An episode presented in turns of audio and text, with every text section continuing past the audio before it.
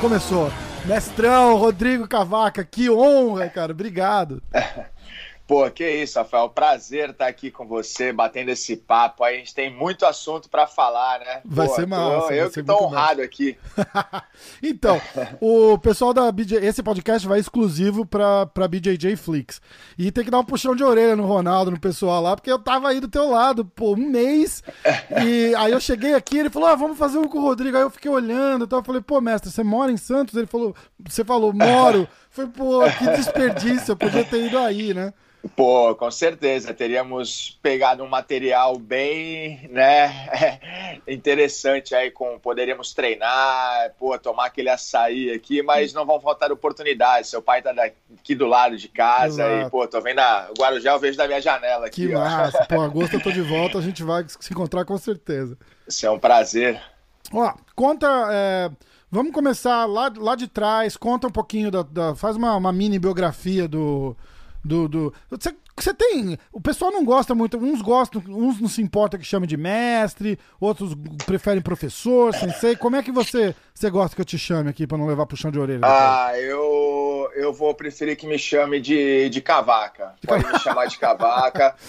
Porque o que acontece? Eu sou um cara que. Eu tenho até uns vídeos meus falando sobre isso no meu Instagram, no meu canal no YouTube também sobre mestre. É, eu vou, eu trabalho diariamente para poder chegar um dia a um nível desse, e se eu não chegar, eu tenho certeza que eu vou estar tá buscando evolução. É, para mim, mestre é uma palavra que ela não pode ser vulgarizada e usada para qualquer pessoa, porque o mestre primeiro é uma pessoa que tem experiência, que ela realmente ela sabe o que fala e ela faz de tudo para ser melhor em todos os pontos da sua vida, não somente um bom professor, não somente um, foi um bom atleta, não somente. Uh, mas o cara tem que ser um bom marido, um bom pai, um bom filho, né, um bom irmão, um bom amigo e o conjunto, né, de, é, é são esse conjunto de fatores que com certeza agregam com, a com as experiências que você tem né, ao decorrer da tua vida que um dia a, te colocam nessa posição, né? É, eu vejo isso como arte marcial. A gente, eu vivo arte marcial para a vida, uhum. né? Então, e para mim a palavra mestre é uma palavra muito grande, muito é, é muito grandiosa. Então, a gente busca é, eu sei que às vezes as pessoas têm esse hábito, principalmente no mundo do jiu-jitsu, pô, mestrão, pô, mestre, eu não ligo, eu não fico bravo nem nada. Não, mas é muito natural, isso é muito natural, é, é, nossa característica. Mas é uma situação que, quando a gente leva ao pé da letra essa palavra, ela tem uma importância e um peso muito grande. Com certeza. Né, que não, e não significa que a graduação, ali, eu tô com a faixa coral na cintura, isso aí pode me colocar como mestre. Tem várias faixas corais que eu não chamo de mestre, e tem faixas pretas que eu chamo de mestre. Né? Um deles é o mestre Libório, que eu chamo de mestre pela postura, pela pessoa, pela história.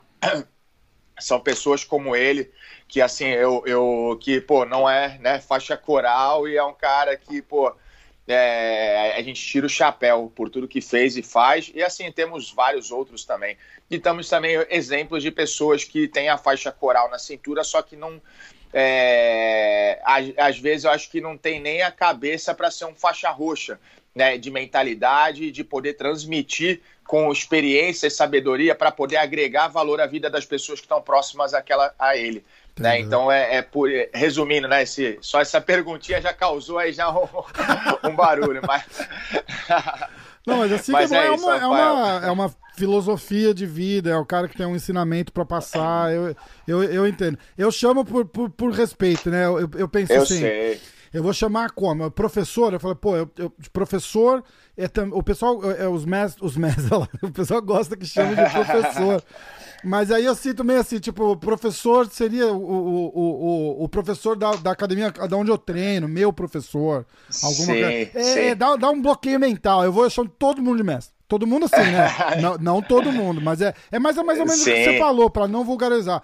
Eu sou faixa azul. Então, um, um, um faixa preta é, com um legado, eu já chamo de mestre, pô. Entendo, cara, entendo. Na, minha posição, para mim, é, para mim, é exatamente, para mim é um mestre. Ah, para você, o cara tem que estar tá no outro nível, é completamente compreensível. Não, e, e até porque você vive, né? Você trabalha com arte marcial diretamente, indiretamente, é, então você tem o conhecimento das pessoas e também da hierarquia, né? Exato. Por você ser um praticante e ter realmente essa essa situação vinculada à tua vida, né, eu acho que a, a, nomenclatura que você usa não tem problema algum. Eu só te coloquei o meu ponto de, de vista em relação não, a, eu, eu adoro ouvir. que eu compreendo. Eu adoro ouvir. A, todo, mundo, todo mundo tem uma dessa. Assim, né?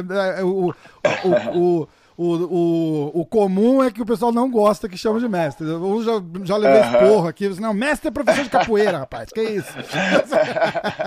vai, vai, vai daí. É mais o pessoal mais antigo, né? é, exatamente. Exatamente. Acho que foi o Sonequinho que falou isso pra mim. Que mestre, é, rapaz, dó de capoeira, que... não. chega, chegam os caras que eles começam porque eles querem ser mais novos, né? E mestre, tu já, tu já leva para um cara também mais experiente, como a gente falou, um cara mais coroa, o cara é, já é. quer, tá, quer tirar aquele peso da idade já e não quer que chame também nem de mestre. Exatamente, não, aí vai sensei, professor. O pessoal fala professor é legal, chama de professor, mas aí eu, eu tenho aquele bloqueio. Primeiro contato com o cara, né? Fala assim, ô professor, ou então chamar, chamar direto pelo nome, assim, também eu acho meio meio desrespeitoso logo de cara, assim, né? Eu, eu fico imaginando você, assim, eu mandei uma mensagem para você ontem, falei assim, ô Rodrigo, ô Cavaca, é, é, pô, nem te conheço, cara, mestre, pô, mestrão, ô, gostaria muito de gravar, tá? Muito bom. Mas vai, é, faz uma... Fica à vontade. Obrigado. Vai escapar, eu me policio, mas vai escapar. À vontade, fica à vontade. Então faz uma, faz uma, uma biografia, como é, que, como é que começou o jiu-jitsu na sua vida, é, eu ia falar como é que você foi parar em Santos, você nasceu aí, né? Bom, vamos lá. É, eu comecei jiu-jitsu um pouquinho tarde, né, para ser profissional, para poder viver do jiu-jitsu. Eu comecei com 19 para 20 anos. Em um mês eu fiz 20 anos que eu tinha começado, já estava no segundo ano da faculdade. É, eu fiz faculdade de arquitetura, uh, uma área completamente diferente do, do hoje do meu segmento, né? É, eu acabei fazendo devido à minha paixão por desenhar, né? E que eu tinha de infância e também por, pelo meu pai também trabalhar com construção civil, ah, né? Só que aí eu conheci o jiu-jitsu nesse meio do caminho. E só que antes do jiu-jitsu eu tive contato com outras modalidades, outros esportes, na verdade, né? É, eu fiz natação quando era criança, fiz alguns anos, depois eu acabei é, jogando futebol de salão, joguei futebol de campo, joguei futebol de, joguei futebol de salão muitos anos, né, na minha infância e na minha cabeça eu ia ser jogador de futebol, né, e eu era goleiro. Né, Mas você é grandão também, não é? Eu sou alto, tenho 1,93m. É, a gente não rola e... pra futebol. Eu também tinha sonho de é... jogar futebol, só, só, só se fosse no gol mesmo. É, então. Eu era goleiro. Aí o que aconteceu? É, eu fico até brincando, né? Eu falo, pô, que bom que eu era ruim na linha, me jogaram pro gol. Eu acho que eu era ruim no gol, me jogaram pro jiu-jitsu. Dei sorte, né? Aí... Caraca, Aí não... foi... Conectou, né? Me salvou, salvou minha vida. e acabei deixando de jogar futebol. Eu acabei recebendo um convite para jogar em São Paulo. Eu sou de Santos, né? É, acabei recebendo um convite para jogar em São Paulo, só que eu teria que parar de estudar e meus pais não aceitaram. Isso acabou me frustrando um pouco. Eu decidi largar, meio revoltadinho. Eu larguei o futebol. Uh, e aí fiquei um tempo, né, só estudando, só é, fazia treino, comecei a treinar musculação, aí comecei a jogar futebol também aqui em Santos. Uh, e tinha uns amigos que praticavam jiu-jitsu.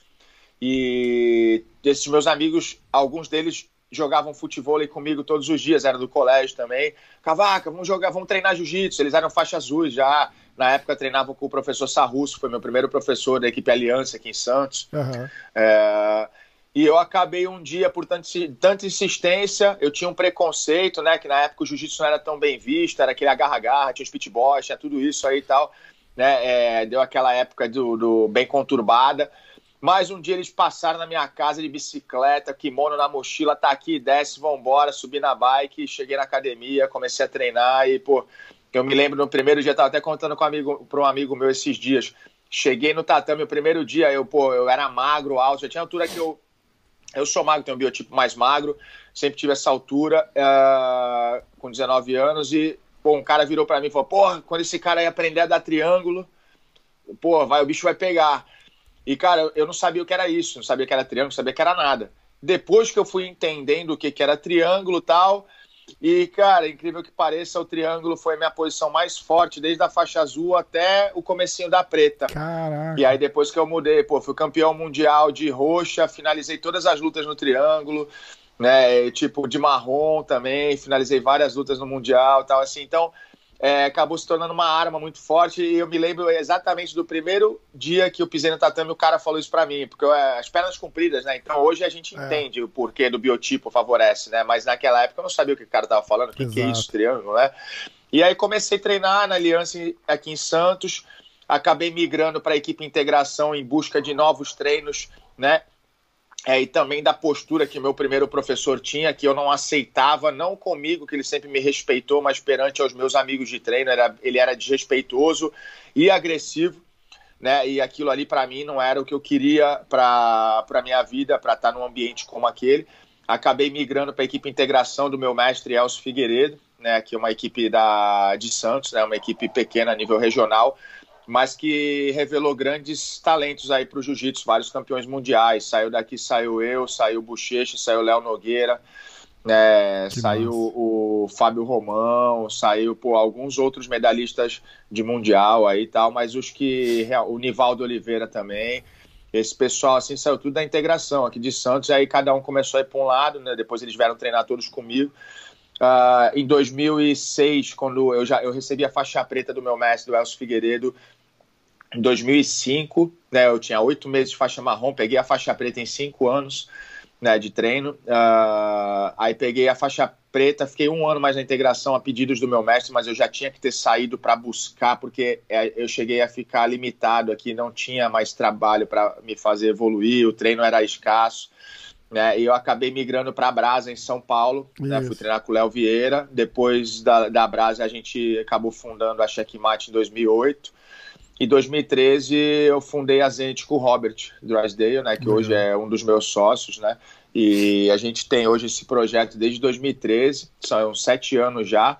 Né? E esse ano agora, em 2000, ano passado, na verdade, né? 2020, um ano tão difícil, tá, foi um ano que começou a realização de um grande objetivo, de um sonho de vida que eu tinha, né? Que é começar a profissionalizar a ponto e nós estamos transformando a Zenit na primeira equipe de jiu-jitsu que é franquia, não só no Brasil, mas no mundo, né? Porque não existe nenhuma equipe de jiu-jitsu como franquia, de verdade. Franquia com as suas regras, com as suas leis, não franquia. Franqueado todo mundo fala que é, mas todo mas, mundo mas usa licenciamento é, né? de marca. Você fala assim, ô é. oh, Cavaca, posso abrir uma Zenit aqui em Nova York? Você é, fala, é, exatamente. Me manda o teu logo então no e-mail aqui. É, exatamente. Isso aí é o, o, Primeiro, o que mais tem é o boca a boca, é o apalavrado. É. Depois, os que são mais profissionais, como eu trabalho a Grace Barra, Aliança alguns outros, licenciamento de marca. Franquia não tem.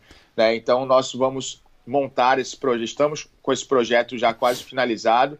Estamos dando início já agora no primeiro semestre de 2021, né? Isso tudo aconteceu eh, agora no, no meio da pandemia, em 2020, né? Com alguns amigos, grandes amigos aqui, são são advogados, empresários e praticantes de jiu-jitsu aqui de São Paulo, né? O Marcelo, o Luiz e o Rafael, né? É, que são meus sócios no Brasil hoje, da franqueadora. Uhum. Uh, e aí tudo começou a acontecer. E hoje, como eu estava te falando, eu, eu, tenho a possibilidade de realizar um sonho. Porque quando eu montei a Zenit com o Robert, Uh, o meu objetivo de vida é, era fazer com que mais pessoas tivessem a oportunidade de viver como eu vivo, viver única e exclusivamente do jiu-jitsu e ter uma vida digna. Só uhum. que no país que eu nasci, sem ter a necessidade de sair do Brasil, né? E eu sempre tive isso tudo guardado dentro de mim. Trabalhei é, durante esses anos, né? Só que de uma maneira é, mais amadora e graças a Deus agora a gente teve a possibilidade de fazer e transformar, né, com a chegada desses meus sócios, é, nesse projeto em realidade. Né, e agora a gente realmente tá, vai poder proporcionar a todos os nossos uh, franqueados é, com que eles tenham sucesso né, nas, nas suas academias, porque nós vamos preparar tudo para eles porque na, na realidade a, a, a lei da franquia ela obriga a franqueadora a condicionar e oferecer um plano de negócio, uma metodologia que seja replicável e que Isso. seja capaz de sucesso, de obter o sucesso. Essa é a minha obrigação perante a lei, né? E se eu não fizer isso, eles entram contra mim isso. e com toda a razão e direito. Franquia né? então, é, outra, assim, é outro sistema, né? Você é outra que, realidade. Você fala, ó, você vai, é, você vai comprar a licença da minha marca e você tem que seguir o meu, o meu business plan, né? Esse é o modelo Exatamente. de negócio e é assim que tem que ser seguido. Segue isso aqui, isso aqui vai dar certo e o que tiver que ajustar, eu me responsabilizo de te treinar, te capacitar, só que você tem que respeitar todas as regras para funcionar. Exato. E aí o negócio flui, né? Então, assim, é, pô, eu tô em amarradão, tô empolgadão. A gente tem, nós temos reuniões todos os dias, né, eu e os meus sócios, para fazer o negócio acontecer. É trabalhoso, é difícil, né, é, são muitos detalhes né? Mas é muito prazeroso, porque Sim. eu vejo cada vez chegar é, é, esse momento em que eu, eu vou poder ver as pessoas que acreditaram naquele meu sonho de sete anos atrás, junto com o Robert, né? É, hoje tendo uma, é, futuramente tendo uma vida digna através do jiu-jitsu. Por quê? Porque o jiu-jitsu é uma paixão. Todo mundo que pratica ama jiu-jitsu. E aqui no Brasil, muitos dos professores que têm academias têm o jiu-jitsu como segunda fonte de renda, não como primeira e única. Loucura, né? né? Porque muitos têm que trabalhar em outros lugares para poder sustentar né, a sua família e o jiu-jitsu é só um extra ali que eles fazem. Cara, sendo que se desse opção para essas pessoas de falar, pô, você quer fazer, você é feliz trabalhando no seu primeiro emprego? E se você tivesse a possibilidade de viver só do jiu-jitsu? Cara, a resposta é unânime, é 100%. Claro. Então, todo mundo largaria seu emprego. Né? E, tipo, isso são palavras também, por exemplo, dos meus sócios. Meus, eu tenho dois sócios aqui, o Marcelo Luiz, eles são é, advogados muito bem sucedidos é, na capital de São Paulo, com filiais pelo Brasil todo. E é o que eles falam para mim, Cavaca, isso aqui é tão gostoso fazer, cara, que, cara, a gente, se esse negócio aqui futuramente nos suprir a necessidade de ter um padrão de vida bom, cara, eu largo a advocacia, cara, isso aqui, é. pô, isso aqui é muito legal. Então o jiu-jitsu é apaixonante. E por que não a gente construir é, um projeto para poder proporcionar isso para mais pessoas? Todo mundo é, é muito bom trabalhar do que a gente ama no, com o que a gente ama, fazer todos os dias que a gente ama. Não é fácil, mas é no final o resultado é muito prazeroso e nos motiva, nos dá força. Uhum. Quando você está cabisbaixo, a gente recupera e busca forças de onde não imagina. Mas é por quê? Porque está fazendo o que gosta. Então Exato. isso é muito maneiro. Exatamente. Mas é isso, resuminho aí da, da história aí. Não, mas é muito legal. E é engraçado, eu vou voltar um pouquinho na, na, na, na conversa que você falou. A gente tem, a, gente tem a mesma idade. E a gente vem de uma época que o jiu-jitsu não era cool, né? Era, era uma época é. de, de, de, merda pro jiu-jitsu. Você falou, ah, os Sim. pit boys, não sei o quê. Isso. Era uma coisa, tipo, deu, deu uma banalizada. Era até meio vergonhoso, né? Tipo, ah, Exato. porra, virou Exato. coisa de, de, tipo, associou a bully, né? Praticamente, Exato. não é isso? Então, é, eu sei, eu sei exatamente o que você tá falando. Era, era, eu, sou, eu sou dessa mesma época. E, o, e, e essa essa história de, de, de, franquear a escola e passar o modelo para para de replicar. franquia, exato, replicar o modelo de franquia, é sensacional, porque eu sempre falei aqui que não necessariamente um bom professor é um bom administrador, Sim. que é uma coisa completamente diferente. Ou, ou um bom competidor é um bom professor, Sim. também não tá ligado, Sim. né? É, o, o, o cara saber ali administrar a academia, o dia a dia, a grana, não sei o quê, e só vai fazer bem pro jiu-jitsu inteiro, né? Porque a, uma escola fechando é, é, é, é, é tipo um, uma ferida que fica ali, né, cara? Não é, não é legal. Exatamente. Exatamente. A gente vê bastante isso, né, Rafael? Porque é, nós vemos a carência uh, dos praticantes de jiu-jitsu e dos donos de academia e professores porque o mundo da luta, o nosso mundo da luta, principalmente do jiu-jitsu, que é o que eu mais vivo, ele é muito carente de profissionais. Sim. De profissionais altamente capacitados, de profissionais que realmente façam acontecer. Nós estamos muito mal acostumados com situações de fazer de qualquer jeito. Cara, assim, pô, são pequenos detalhes, nota fiscal. Ninguém dá nota fiscal para nada.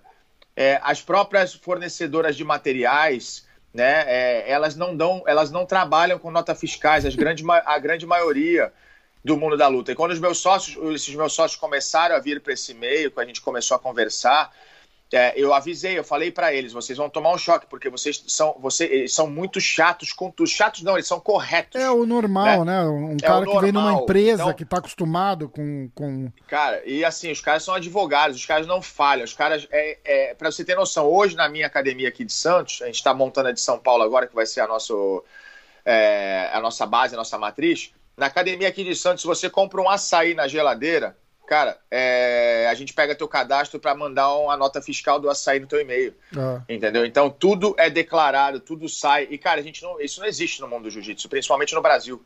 Não existe. Por quê? Porque uma nota fiscal dessa, você paga 18% de imposto. Entendeu? Então o teu produto está saindo com 18% ali mais barato do que está recebendo. É. Aí você paga mais no cartão de crédito, tem mais a taxa do cartão, do de, cartão crédito, de crédito. Entendeu? Então, assim, no Brasil é difícil por causa disso. Mas o que, que eu estou aprendendo? Todos os dias, porque eu fui criado nesse mundo amador, da, do mundo da luta. Eu estou aprendendo com essas pessoas que, cara, a gente tem que ganhar de pouquinho em pouquinho para construir uma base sólida e lá na frente, quando tiver grande, que vai ser gradativo, vai demorar um pouquinho mais que alguns outros, mas não vai desmoronar como a, maioria desmorona. É. Né? Então, assim, esse é o processo. É paciência, trabalhar muito e trabalhar em busca de um crescimento que não quer acelerar. Não precisa acelerar isso aí, ele vai vir né? É, o projeto funciona. Então é Exato. é trabalhar bastante, se dedicar. É dessa maneira que a gente vê assim o, o, o mundo da luta hoje, né? Eu vejo que a gente vai dar muita cabeçada, a gente vai buscar muita dependência aí de pessoas amadoras, de empresas amadoras, mas alguém tem que começar e puxar essa fila aí, porque não pode ficar mais desse jeito. Exato. Porque se a gente continuar no amadorismo, com duas, três equipes profissionais só, quatro. É, cara, não passa de meia dúzia de equipes que pô, a gente pode falar que tem uma metodologia que seja replicável, né? Porque ninguém tem uma metodologia pronta replicável. A gente está terminando a nossa agora. É muito difícil. A Grace Barra eu sei que tem e ela é replicável. A Aliança está formando a dela agora, também não tem. Né? Então, assim, a, a gente tem muita coisa ainda para crescer. O mundo do jiu-jitsu ele é, é, é, muito pequeno. Uhum. Só que se a gente não crescer o mundo do jiu-jitsu e profissionalizar, a gente nunca vai ser visado a nível mundial, porque eu acho que a pessoa que se satisfaz em viver no mundo desse tamanho pequenininho, que é o mundo do jiu-jitsu, cara, a pessoa está limitada ali a oportunidades. A partir do momento que, cara, eu trabalho, né, eu falo isso para o meu sócio sempre, eu trabalho para que eu possa é, ser reconhecido, não no mundo do jiu-jitsu, para que eu possa ser reconhecido a nível mundial, geral porque aí sim as oportunidades de grandes empresas multinacionais, uma Nike, uma Adidas, vai estar tá me observando. Agora, se eu viver aqui dentro do, do mundo do jiu-jitsu, cara, eu não vou passar de. Eu não vou passar da Coral, da Dragão, da Kings. É, tipo, eu vou viver nesse mundo pro resto da minha vida Exato. e as oportunidades eu vou ficar dando com a cabeça no teto. Né? Então eu não vou crescer. E a gente tem que pensar grande e buscar voos maiores, mesmo sendo os pioneiros em fazer isso. Exatamente. E é, mas, é, mas é uma outra cabeça também. A gente passou Teve a fase do, do começo lá atrás, da, da, da, da família Grace passando os, os, os, as raízes, Exato. né? Indo para lá, que era um monte de cara durão, é, é. brigador, faz lá no, no, Rio de Janeiro 50 graus na sombra, os caras treinando de kimono.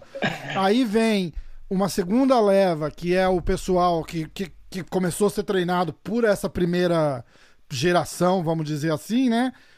E, e, e, também e, e, vai passando a oportunidade de, de, de, profissionalizar, de, de crescer, porque é tudo meio assim na camaradagem, né? A gente Exato. Bra brasileiro é muito, muito querido, né? Fala assim, não, pega aí, depois você paga, faz ali. Olha, não, tô, não tenho dinheiro para pagar a escola, cara, não paga, vem treinar. Exatamente. Entendeu? E, não é ruim, mas, mas falta um modelo, isso, entendeu? Isso, exatamente. E aí a gente, você vem de uma, de uma geração que que cresceu nessa, nessa transição, transição. e tá, e tá querendo Exato. profissionalizar. E a gente está vivendo uma outra geração agora que é o, o, o competidor de jiu-jitsu atleta, atleta, né, cara? Profissional Exatamente. que vive de, de campeonato e, e, e, e, tá chegando essa hora de, de fazer, olha, precisa fazer uma parada certa, né? Não, exatamente, porque é, é, é um business, né? É um Exato, negócio. Exatamente. É, amigos, amigos, negócios à parte. Agora, quando é, é, é, nós do jiu-jitsu vivemos, eu fui criado com coração, né? E tipo, a gente tem muito coração. Ah, meu amigo, ah, não sei o quê, e tá aqui, que nem você falou, não, não, não tem, não, treina aí, treina aí. Não, tem gente assim, que fica ofendida, não, não, não é? Você, você fala sobre isso, você vai ter que pagar, fico, pô, pa, eu pagar? Exatamente. Fala, Porra, bicho, como é que eu pago as contas aqui? É impressionante. Olha o pensamento do cara. Eu acho que a partir do momento que a pessoa se diz teu amigo, ela é a primeira a querer pagar a tua mensalidade. Não é? Né? É então, é, porque ela entende que aquilo ali é teu negócio e que você precisa ter o sustento para você manter tua casa, tua família, né, tua academia aberta, tua equipe, né? Então, assim, tudo tem um preço, nada é de graça na vida, né? é. né? Então, pô, essa não, troca, eu tô, eu tô falando isso, mas eu, eu, eu, tô aqui em Nova York, pô, eu, eu, eu, eu dou uns treinos no Renzo, eu faço muita aula Sim. particular, eu não vou em aula, aula Legal. lá, né? Legal. Mas Pô, já tentei pagar no, de, de, de reembolsarem o dinheiro no meu cartão. e, e, e, e, o, e o Renzão fica indignado. Falei, que isso, cara? Porra, tu é meu convidado. Falei, pô, então. Aí eu vou lá, eu compro kimono, camiseta, boné, nem uso as porra, mas eu, exato, eu vou e falei, eu preciso deixar uma grana exato. aqui de algum jeito. Entendeu? Exato. Então, pô, é. Não, e ele vai lá, abre a porra fala, não, pega aí o que tu quiser. Eu falei, como assim, cara? Não faz. Mas não é assim comigo, é assim com todo mundo. É assim, ele fala, ele bate no peito orgulhoso, tem dois mil alunos. Eu falei, deve ter uns, deve ter uns quatro, dois mil que paga. Entendeu? E, e, a, a, galera, cara, você entra lá, é de, é de, é de verdade, pô. Você entra lá é, e você tá lá. Entendeu? É, é a academia é. do, do Renzão. Você é de passado, pô, é. te abraça e ainda, ainda te leva pra almoçar e paga o almoço. É, Exatamente. entendeu? Ele falou todo orgulhoso, a filha dele. Não, as mensalidades subiram, não sei quando. Eu falei, não, ela só tá cobrando do pessoal. o pessoal é o mesmo, não aumentou a quantidade de alunos. O pessoal só começou a pagar. É, é, é, complicado, é complicado. É verdade, mas é, o pessoal trouxe né, essa, essa cultura. Né? É uma cultura que é difícil, porque o, o mestre Renzo é uma situação à parte. Poucas pessoas são privilegiadas como ele que tem a condição de fazer isso. Porque, é. cara, esse cara faz o business, ele, ele sabe. Ele tem mais alunos chegando e pagando do que ele consegue dar de graça a parada. É, a verdade é essa, entendeu? Né? Então, assim, porque, pô, ele tem uma história, ele tem um know-how, ele tem contato, ele é influente. Então, é, agora, se para ele funciona, mas isso aí não funciona para mais ninguém. É, entendeu? É um negócio muito difícil. Só que pega o cara, um cara vem, menor, você pega é, um cara menor, o cara quer quebra. fazer isso, quebra. Exatamente. É, exatamente. Entendeu? Exatamente. Então, só que o cara menor veio dessa, dessa, dessa linhagem também. É, é. Tem vestígios ainda disso. Muito. Entendeu? Então é por isso que eu, é, que nem você falou no começo, tem alguns que vão achar ruim de pagar. Só que enquanto não der esse choque de realidade para cortar esse cordão, não vai mudar. Exato. Entendeu? O pessoal, pô, faixa preta tem que dar exemplo. Exemplo é quem paga. Então, faixa preta tem que ser o primeiro a pagar, não tem que ser o último. É. Se achar no merda, não, eu tenho muitos anos de experiência aqui. Sou... Eu, eu paguei mensalidade, que eu te contei a história. O primeiro dia que eu pisei no tatame, faixa branca, o cara falou do triângulo das pernas e tal. Eu paguei mensalidade naquele dia. E, cara, é, 15 anos depois, eu já era campeão mundial faixa preta duas vezes e eu treinava com o Leozinho Vieira em São Paulo e eu pagava mensalidade. Eu nunca na minha vida que eu tive professora deixei um mês de, de pagar mensalidade. Né? Então, assim, é... por quê? Porque, pô, imagina, vai, vamos lá, o Leozinho naquela época, tinham 20 campeões mundiais treinando com ele lá. Ninguém vai pagar. O cara vai viver do quê? É, não, exatamente. O cara vai fazer o quê? Vai viver né? do, do, é. do, status, né? De ser treinador. E quem paga é. a conta do cara? Exatamente. Fora que os caras estão no auge, a molecada ganhando mundial, ganha patrocínio, salário, e o cara que já aposentou é professor, vai viver do quê? É, então é complicado. É, então, é, é complicado. então é essa cabeça que o pessoal tem que entender, essa chavezinha tem que virar. É, é, eu não tenho academia, eu tenho empresa, eu não tenho aluno, eu tenho cliente. Exato. Entendeu? Então eu tenho que virar essa chavezinha e começar a trabalhar aí desse jeito, para o negócio fazer dar certo. E hoje é muito negócio. Antigamente jiu-jitsu era para ser praticado entre amigos, era resenha, era diversão. Hoje pessoas vivem disso, isso é profissão. Né? Não tem mais espaço para amadorismo, né? As pessoas daqui a pouco vão fechar as portas, né? Então é tem que mudar, tem que mudar. É isso aí a gente e, e, trabalha. E, e, a pior das hipóteses, você tem que respeitar o, o que o cara, o cara que tá te ensinando ali, você tem que respeitar o que o cara passou para chegar até ali, pelo menos, né, cara? Já tem, e... Pelo menos tem que pagar o esforço do cara que tá. Que, tá, Exato. Tá, que treinou 10 anos, 12 anos, se fudeu pra caramba pra, e tá ali é... te ensinando alguma coisa. Você tem que pagar pelo menos isso, né? Se você não quiser. Se você Exato. ficar ofendido que você tá pagando a academia, paga o conhecimento do cara, pô. Mas é, mas é isso que eu falo, Rafael, pessoal, assim, né, hoje em dia ao meu redor não tenho pessoas assim não, porque assim, isso eu já venho trabalhando há alguns anos, uhum. né? Então isso para mim e para o meu ciclo de amizade, meu ciclo de alunos, as pessoas que andam próximo a mim já sabem a maneira que eu penso. Então, primeiro, na minha academia, se o cara, minha mensalidade aqui é disparada mais cara da, da Baixada Santista. Cara, e assim, só que as outras academias não são referência. O meu preço não é voltado em cima das outras academias. O meu preço é o meu preço. O meu preço ele vem calculado em cima das minhas despesas. Entendeu? E se meu, eu estou numa estrutura, estou num prédio empresarial, tem um aluguel caríssimo da minha academia, você vê a cidade inteira, da, pô, 14 andar. Ah, né? Então, assim, é, é, outra parada, é outro nível. Então, assim, a gente oferece toda uma estrutura, atendimento diferenciado, uniformização, pô, toda a área, pô, toda. É, cara, assim, parece que você está na sua casa, né? Fora o tratamento dos profissionais, são 10 professores, né? Então tem uma equipe legal, assim, que a gente faz aqui no Brasil, em Santos. Né? Então, isso tem um valor, isso tem um. Né? Eu tenho que cobrar por isso. E o meu preço, cara, assim, é um negócio que a pessoa que chega no meu balcão lá na minha recepção e fala, pô, pede um desconto, eu dou eu dou um jeito de cortar aquela pessoa. Tipo, porque assim, cara, a pessoa que vai chegar aqui, olhar para isso tudo, fazer uma aula experimental comigo, vai ser vai ver todo como funciona o nosso método de ensino, ver essa estrutura, educação diferenciada, todo mundo bonitinho, cheirosinho, arrumadinho, vestiário legal. O cara chega ainda quer um desconto, acha isso caro, pô, esse não é um cliente para eu poder estar é, tá colocando ali no meio da galera, entendeu? Então, assim, é seleção natural. Não né? Então, logicamente né? que é, a gente quer pegar. Então, eu, particularmente, quando eu atendo, né? Eu atendo bastante gente que chega lá, né? Mas quem, geralmente quem faz também são as, as meninas que ficam lá, as vendedoras, são recepcionistas. É, cara, eu dou esse tipo de atenção. Quando a pessoa começa, pô, desconto, fala, cara, isso aqui não tem desconto. Meu preço é esse, quer pagar, paga, porque esse é o meu trabalho. Entendeu? Não vou nem te falar que nem você falou, pela minha história. Esquece que é o Cavaca que está aqui falando com você. É, Olha que, aqui o que eu tô te é, Independente disso, tem que, tem que levar em consideração também, ué. Não tem... E vocês são muito humildes para considerar isso. E, e, aí eu falo vocês porque eu conheço mais um monte que, que, que faz a mesma coisa. Pô, você vê, uh, o, teve uma, uma debandada aqui do Renzo, né? O John Dunn, uh -huh. aquele pessoal todo foram morar em Porto Rico. Uh -huh.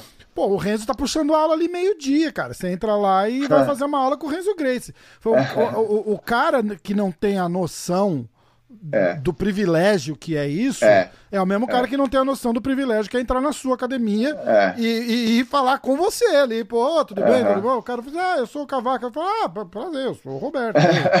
e o cara não entende, tá ligado? Mas, mas tem que ter coisa. Aí depois de um tempo o cara vai falar, caralho, bicho. Entendeu? Olha a sorte que eu tenho. É foda, não é assim. Não, mas é, é, verdade, é verdade. Mas é, a gente tem bastante coisa para evoluir né, no mundo do jiu-jitsu. É, a gente vê que é bem carente mesmo desse tipo de pensamento, né, desse tipo de.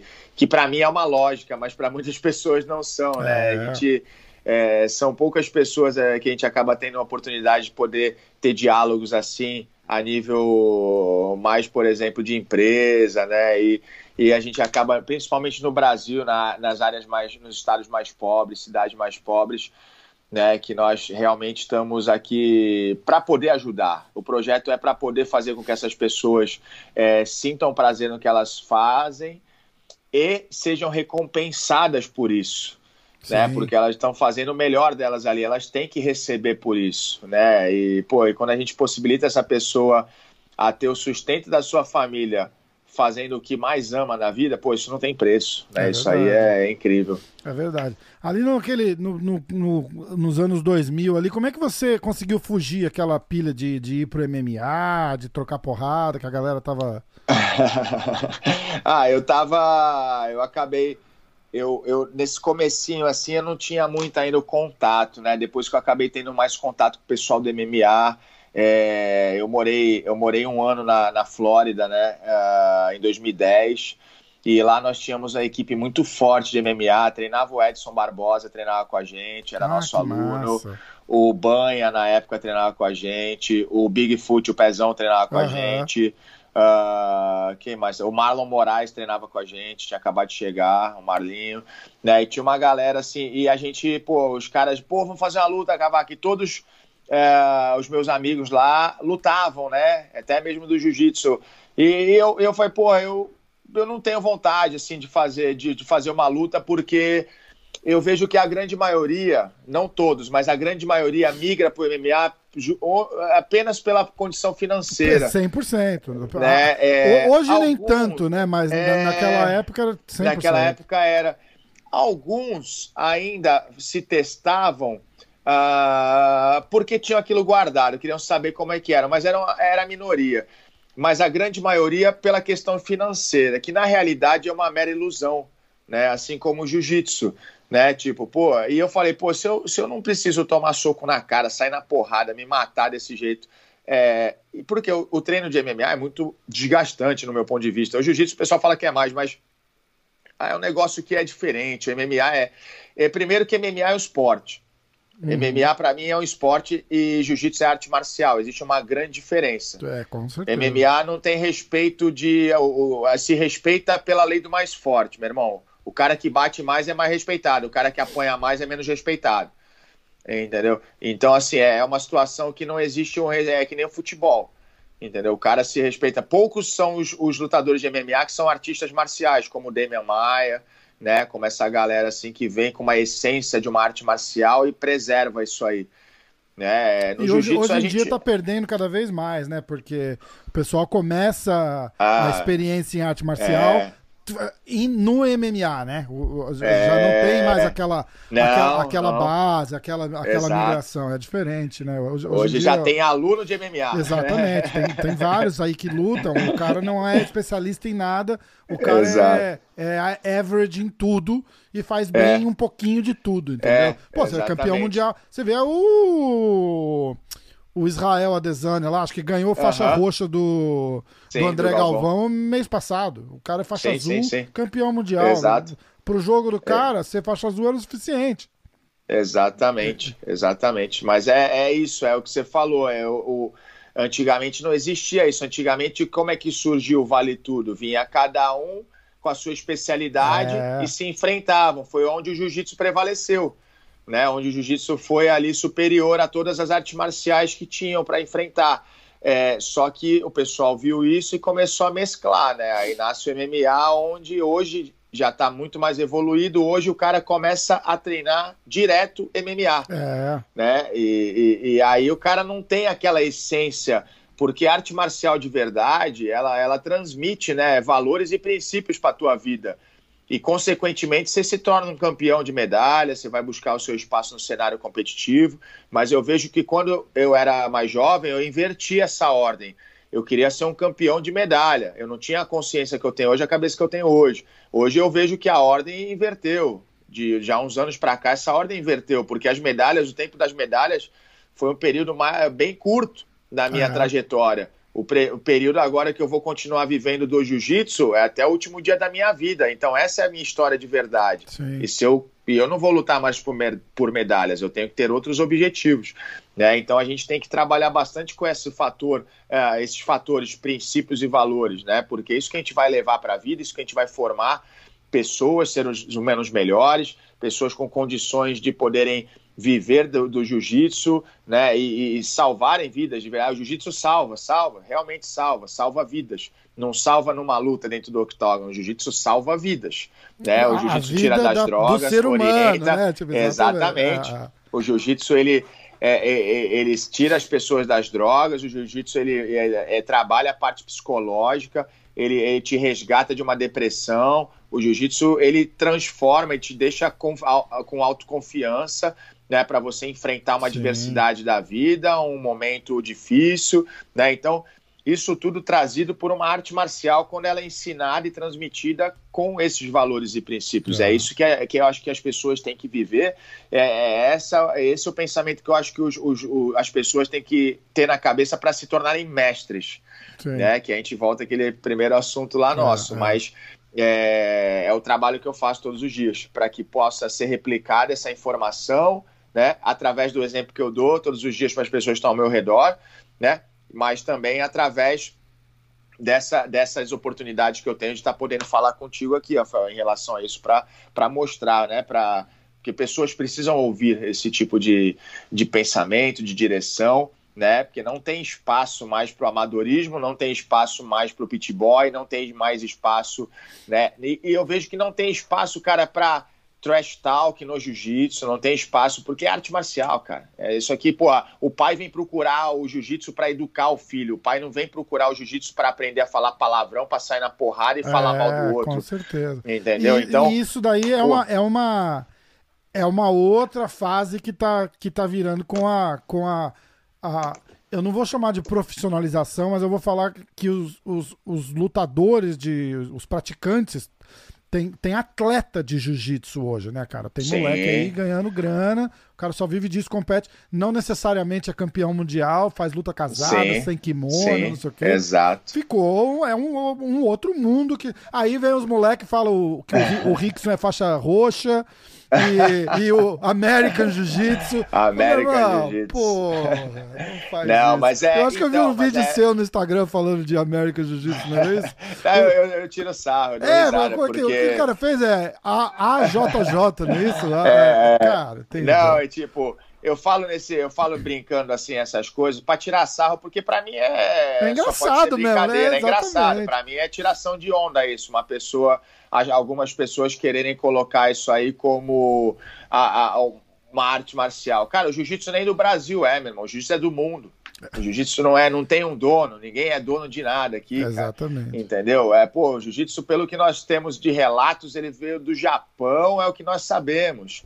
Né? Até o meu sócio Drysdale, ele escreveu um livro agora, Close Guard, contando a história real do jiu-jitsu. Ele viajou Verdade, o mundo todo. fez, fez, fez né? um, sensacional. É... Eu preciso falar com legal. ele, eu vou pedir pra você fazer uma ponte pra mim, pra, pra fazer lógico, com, com o Drysdale, porque esse trabalho o... dele foi sensacional. Pisou, não, no, é... pisou num monte de calo ali, mas fez o trabalho que não, tinha que ser feito. mas né? é, é, a verdade, cara. E ele tá me contando que na realidade, né, você vê aí essa história que passa, ele vai poder te contar isso aí com mais né, perfeição. Uh, mas todo mundo né, coloca idolatra lá, coloca o Conde Koma, o Mitsui Maeda como o grande cara. Pô, o Robert falou, cara, esse cara foi um mero figurante que não precisava nem ter contado o nome dele na história. Tipo, assim, então assim, e ele, e ele viajou, ele foi lá parar, ele falou, entrevistou a neta do Conde Koma. Entendeu? Caraca. Então, assim, foi, foi pro Japão, foi para o mundo inteiro atrás de jiu-jitsu. E o cara buscou, escreveu, tá saindo documentário, vai ter no Netflix também. Né? Então, assim, é, é muito maneiro. Então, vale muito a pena bater ah, esse eu papo achei, aí com Eu ele. achei que tinha saído já o documentário. Ele fez o primeiro livro, né? E tava... Primeiro livro. Ah, tá é. certo. E ele tava levantando fundos para fazer o documentário, é, né? Isso aí, é. E aí tá desenrolando documentário lá que tá uma novela. Isso aí tá mais pra novela do que pra documentário, Puta, eu falo é, pra ele. É, esse é, negócio. é foda, é foda. É, é, outro, outro nível de, de grana, de investimento. É, muito caro produzir uma parada e, dessa. E quando você falou em relação a isso, Rafael, em relação à profissionalização do jiu-jitsu hoje, desses garotos, faixa azul, faixa roxa, o cara vive de luta casada. E é verdade, cara, as oportunidades que esses moleques têm. Pô, né? Até no Brasil aqui, tá tendo o GP aqui, vai ter o BJJ Star aqui. Pô, é o cara tá pagando 100 mil 100 é. mil reais, meu irmão. Oito atletas vão disputar 100 mil. Bicho, se você. Se na época de vocês fosse hoje. Pô. Vocês estavam tudo rico. Rico pra, bem, assim, né? de, rico pra Pô. cacete. Rico pra cacete. E, e, a gente vê essa molecada e hoje, fora que as informações chegam muito mais fácil. Hoje, você, que nem você falou, você vê faixa azul fazendo o trabalho que eu comecei a fazer de preta para ganhar mundial.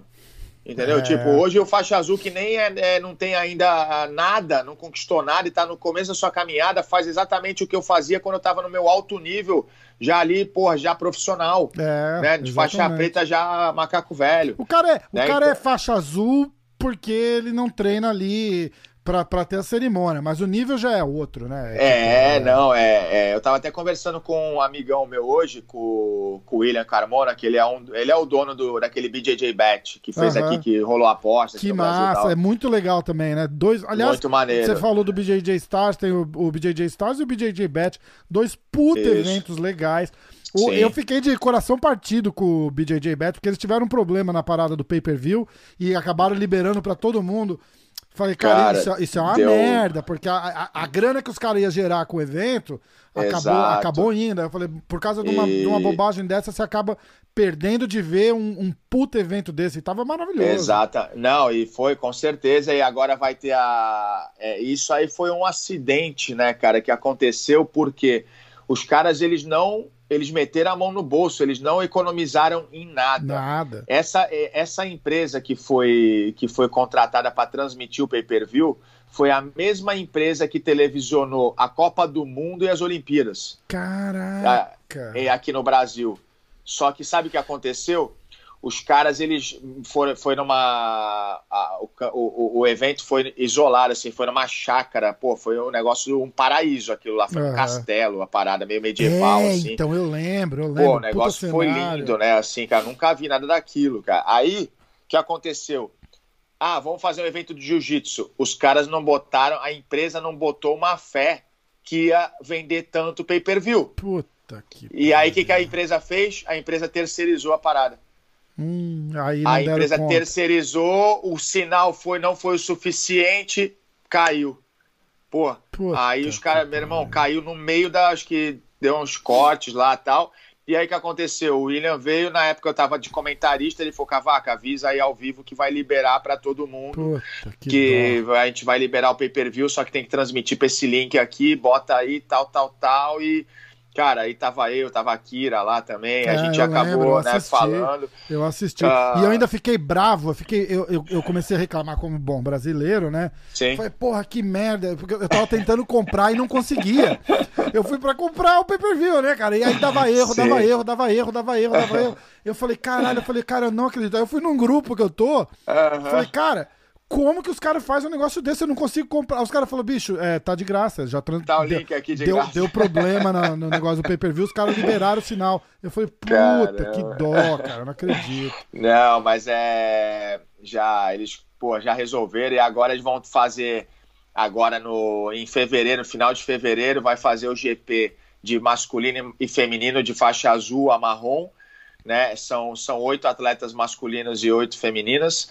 E os campeões vão lutar o evento principal que vai ser em março, dia 28 de março. Que e aí vai ser um evento do mesmo porte que teve esse primeiro que deu problema da, da pay-per-view. E aí agora com certeza vai ter uma estrutura bem mais adequada em relação ao canal, ao, ao, ao canal de transmissão para que não aconteça, né? Nada melhor do que passar na pele, né? Eu acho que é, para aprender. Com certeza. E... Quando chegar Mas, mais assim? perto, assim? é... quando chegar mais perto, você falou que teu amigo é o dono Vamos, vamos fazer um bate-papo. O que eu puder fazer para ajudar a divulgar, conta, conta comigo, porque, pô, é, Com certeza. a gente precisa disso aí, né, cara? É Exatamente, muito, é foi, aonde, foi onde eu quis participar. O William conversou comigo, me convidou. Foi, pô, lógico, cara, porque nós precisamos de pessoas como ele. Nós precisamos de pessoas como eles, assim, que fazem isso, que fazem por amor, porque isso aí, esse evento foi por amor, puramente por amor. Esse evento surgiu dentro da casa de um parceiro de treino meu aqui de Santos, do Caraca. Fábio Romão, que mora em São Paulo, que o pessoal apelidou de Caverna do Dragão, onde na pandemia o pessoal estava treinando. Aí um, um, convidou o Leandro Lô para ir. O Leandro Lô foi. O outro convidou o Bochecha para ir, aí o Bochecha acabou indo. E aí o negócio começou a ficar meio movimentado. Aí acabaram colocando até o Herbert Santos lá tal. Ah, eu lembro aí, disso, eu vi isso. É, e aí os caras assim, porra, com quem. Num dia de treino, depois o William conta isso direito para você. Num dia de treino lá, os caras, porra, com quem você gostaria de lutar? Com... E perguntou pro Bochecha, aí perguntou pro Leandro Loi, perguntou pro outro, com quem você gostaria? Aí o outro falou, ah, eu gostaria com esse, eu com aquele. Pô, vamos fazer um evento? Tipo, dois meses depois estava acontecendo o DJ Bet. Caraca! Foi que assim que massa. começou o evento, né? Os caras empresários, também advogados, empresários, bancaram tudo do bolso, cara. Eles não ganharam, botaram tudo do bolso deles. E ainda mais com o pay-per-view que quebrou, né? Então, pô, foi uma parada por única exclusivamente por amor. Por né? amor mesmo, ainda. Até por ficou amor. meio por amor na marra, até, né? Porra, foda. Pô, exatamente. Foi muito legal. Então, é, essa garotada tem a oportunidade de poder usufruir disso, né? é. né? É, e o nível deles está muito bom, né? Eu tava falando com o William do, do BJJ Bet sobre isso, porque é, eu falei para ele que eu tenho um garoto aqui que vai até lutar o evento dele, que é um faixa azul. Pô, o moleque tem, fez 18 anos agora, o moleque tem 107 quilos, só que tem um porte atlético físico assim, o moleque é um monstro. Eu trouxe ele de, de uma cidade do interior de São Paulo, de Votuporanga, fica 8 horas de Santos. Uh, com 15 anos de idade, há 3 anos atrás. Eu vi esse moleque lá de uma filial nossa, eu falei, vamos embora para Santos. Eu, eu, faço isso, eu costumo dar uma viajada, assim, eu vejo os moleques com potencial, logicamente sendo um bom caráter, uma boa pessoa, eu trago para Santos, né? e aí eu monto eles, coloco eles na equipe de competição, dou um suporte aqui né? E aí eu transformo, assim, eu fiz esse processo com o Felipe André, eu fiz esse processo com o Renato Cardoso, com as meninas, com a Luísa Monteiro, né? E a, com, a, com, a, com o pessoal, assim, toda uma galera passou por aqui. E, e aí eu peguei esse moleque lá. E eu tava falando pra ele, pô, o moleque fez 18 anos agora, o moleque é um monstro. Tipo, ele saía na, ele saía na mão com o Felipe André, né? Caramba. Uh, e a gente, ele, caramba, hoje em dia é vergonhoso, né? Tipo, caraca, os faixas azuis batendo nos pretas. Eu falei, cara, não é vergonhoso.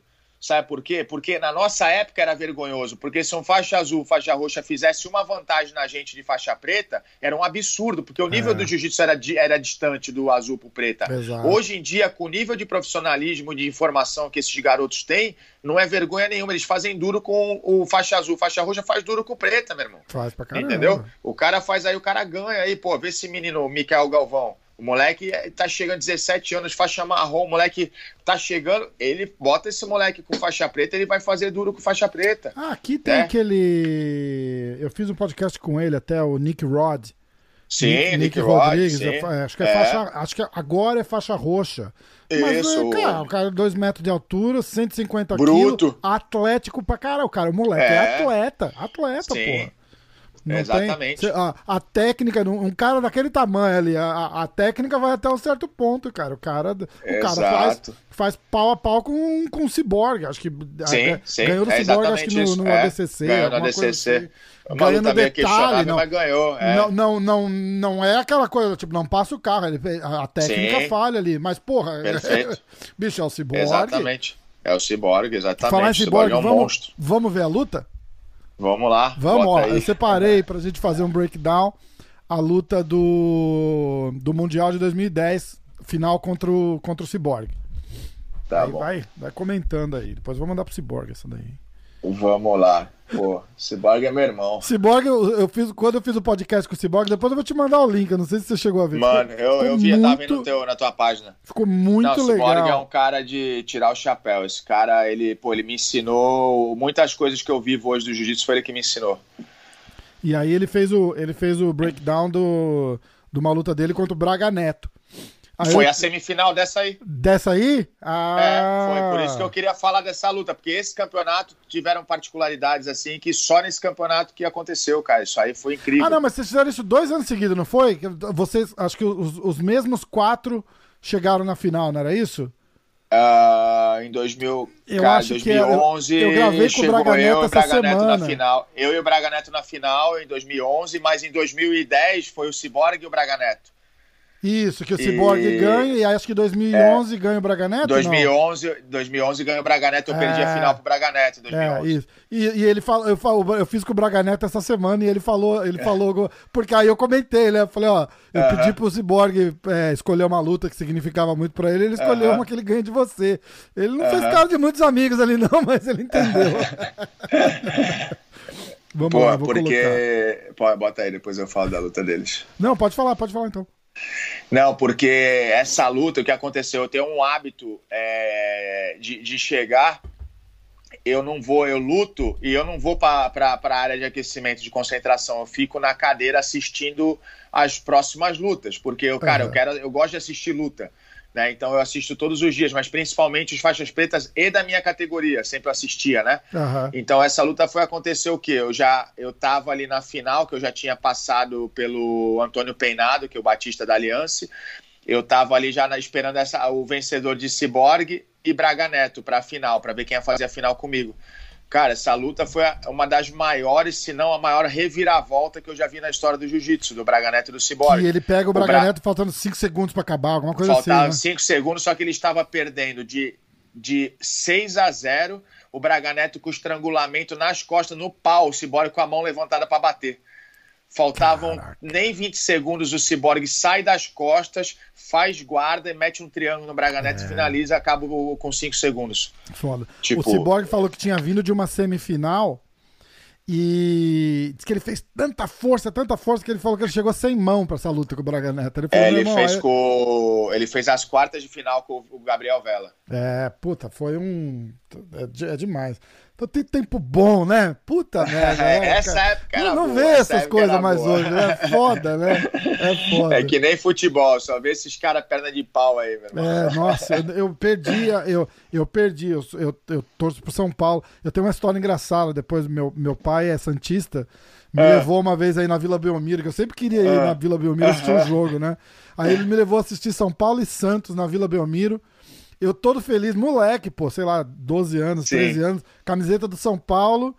Aí ele me leva e compra dois ingressos na arquibancada do Santos. Ah. E aí eu tenho que jogar um moletom em cima para esconder minha camiseta do São Paulo. Pô. Um sol, tipo, domingão, sábado, assim, sei lá, 40 graus, eu o único de moletom ali. Nossa, E meu pai, brincalhão, meu pai brincalhão, falava pros caras assim, tipo, ó, oh, meu filho, ó, São Paulino, ó, São Paulino. e ficava levantando o moletom e mostrando. Eu falei, pai, eles vão matar a gente aqui. Do outro lado, assim, da, da, da arquibancada, tinha uns caras da, da, da, torcida jovem, alguma coisa, os uh -huh. caras viram a camiseta, os caras estavam loucos lá no. É, do, assim, porque eles ficam cara, na torcidona ah, mesmo. Né? Lá, pega, pega, porra. Eu falei, caralho, e eu era moleque, mas eu já tinha, sei lá, 1,90m. Os caras cara. não, os cara não entendem que a gente é, é moleque. Cara, é, puta que pariu, tem umas histórias foda, foda. E aí eu, eu parei de ver futebol, cara, porque aqui já não, não, não tem muito hábito. E tava Sim. ruim tá, tá, é, essa, essa geração de agora, tá complicado, ah, né? Não, eu, eu sou corintiano, eu era fanático quando era garoto, eu jogava futebol, eu sou corintiano, mas, cara, eu não sei nem mais a escalação do Corinthians, cara. Pô, não tem mais craque jogando no Brasil. É, não tem nem o craque. Eu gosto de ver Copa dos Campeões da Europa, aí eu gosto. É, então, é Assistir, é aí é nível, jogo, né? né? É outro nível, né? É. Bom, eu vou botar lá, tá? Bota aí, bota aí. Tá, tá bom, você tá conseguindo ver legal lá no TV? Tô, tô vendo, então, tô beleza. vendo. Então vamos lá, começou. Eu comecei um pouco pilhado nessa luta, né? Então já comecei acelerado. Cyborg, pô. E aí eu chamo, acabo chamando o Cyborg na guarda. Eu tava muito treinado nesse campeonato. Eu, eu, eu entrei nesse torneio já. É, eu tinha algo no meu coração que eu ia ganhar. A categoria estava bem difícil. É, tinham oito pessoas que tinham chances reais de serem campeões mundiais, oito atletas categoria, a chave tinha 16, né? Mas, pô, tava eu, Cyborg, Braga Neto, Gabriel Vela, Big Mac, Pé de Pano, Caralho, Corleta, é, pô, tinha uma Peinado, tinha uma galera sinistra, cara, assim, é... E aí eu chamei né, o Cyborg na guarda, né? Acabei uh, fazendo um pouco de guarda defensiva. A maior parte da luta passa nessa situação aí. A minha, eu sempre joguei de uma maneira muito estratégica e é da mesma maneira que eu treino até hoje. É, é o que você, vou, se eu vou treinar contigo, o que eu vou fazer contigo vai ser a reação do que você começar a fazer comigo. Entendi. Né? Se, pô, é, então sempre trabalhei dessa maneira de poder ação-reação. Então eu, fiquei, eu ficava sempre joguei muito na defensiva, né, esperando o momento certo, né? Eu sempre montei muita estratégia para lutar, né? Não só para mim, mas para os meus atletas também. É, acabo raspando o Cyborg numa das minhas é, raspagens mais é, utilizadas. Aí fui pro pé ali. Ninguém sabia até então que eu tacava chave de pé. Eu aprendi em 2009 essa técnica e meio que deu uma revolucionada no mundo de 2010. Ah. Né? Existe antes da chave de pé de 2010 e depois da chave de pé de 2010, a chave de pé reta. Né? E é o que eu tô tentando aí. Então eu faço uma técnica, ó, tô colocando a mão na nuca do Cyborg e eu vou deixar ele me raspar. Eu dei aquele pé direito para ele ali, ó. Ele abraçou lá a perna, tá segurando. Uhum. Só que eu já tô meio que com a mão no pé dele ali, ó. Eu dou a raspagem para ele e a hora que ele sobe eu fecho um triângulo com a cabeça e com o braço dentro, ó, e com a perna. Então ele não tem como sair dali, ó. O pé tá cruzado, uhum. tá o braço, a cabeça e a perna dentro, ó. A perna dele direita e eu só tô questão de tempo ali, ó. Cara. E tanto que nessa narração, o cara da, da Budovídeos fala: não, ali tá defendido pelo Cyborg, ali tá tranquilo. Só que eu já, quer ver, ó, vai dar um momento que eu ataco uma chave americana só pra ele disfarçar ali pra eu ir no pé de baixo, ó. Aham. Eu só ataco pra ele abrir. Eu vou atacar esse mata-leão no pé, essa americana no pé, ó, pra ele chutar. Na hora Aí que ele chuta, eu laço o pé de cima, ó. Aí eu laço o pé de cima, ó lá, lacei.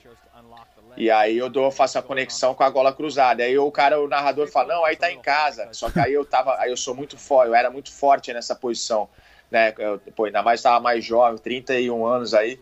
Aí eu apertava, apertava, apertava, né? E tipo, o cara não acreditava, lá, força pra caraca. É, Aí acabei conseguindo a finalização ali, o, o, o Cyborg acabou batendo, né? Então foi algo ali que acabou mudando ali. Tá até o, tá até o Júnior Cigano. É, ali eu vi lá no grade cantinho, ali, né? É. Tem gra- magrinho. Aí eu fui lá, que tá os meus alunos lá, que tá, tá a molecada toda aí. Caraca, que massa. Foi bem legal. Então, assim, é... e sendo que, pô, o Cyborg é um cara que eu admiro e respeito muito. É um, é um grande amigo que eu tenho, né? É... Que, cara, a gente sempre deixou a nossa rivalidade saudável dentro do tatame, já nos voltamos algumas vezes. Né? É, eu admiro o quanto ele é a pessoa que ele é, né? É, o profissional que ele é, todo mundo sabe quem é, que ele vem demonstrando até hoje, com 40 anos, vem ganhando tudo. Aí tá melhor hoje do que nessa época aí que lutou comigo né? Então é um cara de tirar o chapéu tecnicamente como profissional, mas a pessoa que ele vem evoluindo, a- a- essa constante evolução dele de como boné ser humano, ali também. Tá, tá a galera toda ali, a Gabi Garcia ali mais cheinha, né? Tá, Ah, verdade, É. verdade. tá ali atrás, aí Demais, ia fazer né? a final na sequência. E o que você tá falando E- do Cyborg é um cara nota um milhão, né? Um cara nota um Não, milhão, né? Quem não gosta do Cyborg, pô, tá, tá mal de. tá mal de orientação. Que- Quem não gosta do cara, boa gente não é. Não tinha uma parada assim? Pô, é. Eu, aí, é a molecada mais nova que não gosta dele, né? Porque ele tá batendo em todo mundo. Depois- É, é, exatamente. Eu, eu, eu, eu exatamente. sempre brinco com ele, eu falo, meu irmão, o pai desses moleques aí vão vir tudo te pegar, vão se juntar, vão te pegar, é o pai dessa molecada aí, porque tu tá, É, tá batendo exatamente. nos filhos todos, meu irmão. Uma, uma maluquice, né? Mas era uma época muito boa, né? Tinha, o, tinha a, a, a glória, né? A honra de, É, de, de fazer era uma parada gostoso, dessa. cara. Meio Assim, era um negócio que a gente tá falando num período que não faz tanto tempo assim, né? Foi bem naquela transição que o Jiu-Jitsu foi pra Califórnia. Isso. né? O Mundial saiu do Tijuca, foi para Califórnia e pô, a gente conheceu a pirâmide, começamos a realmente dar um passo muito grande para o profissionalismo do jiu-jitsu, prof- profissionalização do jiu-jitsu né, a nível mundial, né? O mestre Carlinhos Grace mais uma vez o, o, um o maior, eu acho, no meu ponto de vista, assim, eu vejo isso, eu sei, como o maior visionário do jiu-jitsu mundial, né? Porque se não fosse ele, nada disso existiria, é, porque o jiu-jitsu só foi difundido a essa proporção devido às competições, Sim. senão não teria alcançado esse, teria esse alcance em todas as cidades do mundo, né? E, pô, é, e o grande responsável é ele, né? Ter criado a Confederação Brasileira, a IBJJF na sequência, e ter feito, logicamente, com a ajuda de gente pra caramba, né? do- mas realmente colocou o jiu-jitsu em outro patamar quando jogou o Mundial para a Califórnia. E é, realmente é, é diferente. É verdade, é verdade. E aí tá onde a gente tá hoje, né? Essa, essa popularização gigante do, do, do jiu-jitsu e jiu-jitsu competitivo, né? Aí vem, vem fases, né? Porque os caras conseguiram adaptar. Porque você tem que entender, é, é, isso é um assunto que, que também pisa num monte de calo, né? Mas, mas você tem que entender que a, a- na, na IBJJF a- as lutas, por exemplo, não são todas igual a sua e a do, e a do Cyborg, Aham. entendeu? Tem muita luta, muito cara que vai lá e amarra tal. E isso meio que matou um pouco a galera, aquela É. coisa de ir assistir competição, principalmente pra americano. Isso. Americano gosta de. É, de os caras dinâmico. é, é, futebol. Um amigo meu veio assistir um jogo da Copa É. do Mundo comigo aqui. O cara falava assim: é, a gente assistiu, ficou duas horas sentado aqui e ninguém ganhou o jogo. Ficou, acabou 0 a 0 juro por- O cara falou, o cara ficou indignado. O cara falou: Você jura por Deus que ninguém ganhou esse jogo? Eu falei: 0 a 0 ninguém ganhou. Ele falou: Cara, esse é o pior esporte do mundo. E aí eu tô tentando debater. Aí eu falei pro cara, eu falei, cara, é, é, até que ele, ele tem um ponto de vista interessante, entendeu? Tem, lógico você que tem. Que, você tem que abraçar o, o, que o cara pensa. O né? jogo de futebol americano nunca acaba 0x0. Nenhum jogo acaba 0x0 aqui, jamais. Não tem como, né? entendeu? E aí eles vêm com... Aí, aí começa aquela, aquela, é, aquela parte de, de, de campeonato de submission only, sem kimono. Sim, sim. Que Sim. foi, eu acho que é, é, foi aquele passo extra que deu uma, Sim. que deu uma reviravolta. Não, com certeza. E um, e um Importantíssimo. Boom, né? É, exatamente. Importantíssimo, porque fora isso, dá oportunidade a você conseguir a, a premiação. Então, muitos campeonatos hoje em dia de lutas casadas, de pequenos GPs, geram premiações boas, Isso. que hoje dá a condição de você ter uma, um prêmio e você se sustentar um pouco ali, você Vi, investir. Viver de jiu-jitsu né? de competição. Pô, a, a gente lutou a vida toda por medalhas, né? É, e hoje a molecada luta por dinheiro, exatamente, né? Então é, é bem diferente, é outro nível, né? E Agora eu acho o que BJJ um... Bet Pode Desculpa, falar. continua. Eu falei que eu acho que um acaba levantando o outro, porque Isso, a, a galera que começa a ver, sei lá, é, o, o, Gordon Ryan ganhando de todo mundo, exato. os caras falam, pô, que esse cara tá fazendo ah, jiu-jitsu, porra, que legal. Aí o cara é... começa a olhar, e aí o cara começa a ver lá atrás, fala, porra. Vai ligar uma coisa com a outra. Exatamente. Até que uma hora que ele Tem cai numa, link, né? num, num, num, cavaca com o ciborgue, ou, ou, vai lá pra trás. É... Pô, tem, tem, tem, tem lutas lendárias, e, e acabou, acabou ficando, ficando uma Ficou, ficou um esporte dinâmico, achei. É, ficou, ficou muito legal. Dá, dá pra. Dá pra. Dá, dá pros dois viverem lado a lado. Eu acho que fica Exato. bem, bacana. Tem, tem pra todos os gostos, né? Exatamente, exatamente. Não, e quanto mais a gente puder proporcionar eventos, né, e puder tiverem é, empresários que, que realmente possibilitem essas premiações, essas grandes é, organizações aí estarem né, em paralelo, esse trabalho paralelo, acho que cara, é, é bom para todos os praticantes, é bom para o jiu-jitsu, é bom para poder fazer com que o cara é, se esforce, se dedique cada vez mais né, e profissionalize em todos os pontos. Isso é, é muito grandioso. Você ia falar alguma coisa do BJJ Bet? Ah, não, eu ia falar pela possibilidade também que o BJJ Bet também, né, assim, eles estão fazendo agora, o campeão do GP faixa azul, roxo e marrom vai ganhar um salário de dois mil reais durante um ano, né, o homem e a mulher né? Então, assim, é, é, muito legal isso, né? A gente vê é, organizações podendo proporcionar até mesmo é, situações como essa para os menos graduados, Sim. não só para os faixas pretas, né? E colocando o homem e a mulher no mesmo patamar, como igualdade. Exato. Isso era outro pleito aí que as mulheres vinham há muito tempo, né? Buscando. E está acontecendo, é só trabalhar, não tem segredo. É verdade, é verdade mesmo, é verdade mesmo. Falar da, do, do BJJ Flix, lembrando o pessoal de novo, tá, quem estiver assistindo, tá assistindo pela BJJ Flix. Você tem algum, alguma, algum projeto com eles que tá, que tá em andamento? Alguma. Porque eles têm um. Não, não. Eles têm um leque gigante de. Sim, de, de... sim. O Ronaldo vem fazendo um trabalho já muito legal, né? E, pô, eu acompanhei um pouco. Eu tenho um grande amigo também que está trabalhando com eles também, que é na parte da, da tradução do inglês, que é o Marcelo. Né? É, eu acompanhei o trabalho que eles fizeram com o Cyborg, né? Também a, ah, o documentário demais, lá. É. Pô, que legal, né? Você sabe como é que foi essa história, lá, né? né? O, o Cyborg contou uh -huh, o, uh -huh. o, pedacinho aqui no, no, no podcast. Que eles se, se encontraram legal. lá, tipo, meio que por é. acaso. É. O Cyborg falou: se eu ganhar, eu vou levar vocês pro Mato Grosso. Os caras falaram: então tá, é. então a gente vai, né, cara? Olha quem tá chamando. Como é que fala não pro homem, né? muito massa, muito massa mesmo. É, muito legal, cara. Pô, então, e vale a pena. É, professor. Querido Cavaca. Respirada é. Eu tenho até, tenho até que parar, porque você vê que vai, vai, sai quase que automático. Como é que, a, como é que o pessoal que está assistindo uh, acha a tua academia, site, Instagram, uh, telefone para contato? Pô, é, Rafael, a gente tá. Nós estamos hoje em Santos, é, a nossa academia hoje fica em Santos é, o mês de maio estaremos também em São Paulo, né, na Zona Sul, Avenida Austin Luiz, mas por enquanto estamos na rua Alexandre Herculano, número 197, sala 1404, tá, no bairro do Gonzaga, em Santos. Uh, nosso, nosso Instagram é Zenit Brasil Oficial. Né, o nosso site é zenitbjj.com né? E o meu Instagram pessoal, Rodrigo Cavaca. E lá tá. tem todas as informações, tem alguns vídeos meus, algum... eu sempre faço uns videozinhos falando sobre alguns assuntos específicos bem legais aí no mundo da luta, jiu-jitsu para a vida também. Então vale a pena dar uma conferida lá. Vale mesmo. O Instagram do, do, do, do Cavaca é, é, sensacional. Eu sigo. Galera também, eu vou botar na tela aqui para todo mundo também. Vai, vai aparecer aí. Então segue lá, acompanha. Querido, muito, muito, muito obrigado. Foi, foi, foi demais. Bom de papo, a gente precisa fazer outro, cara.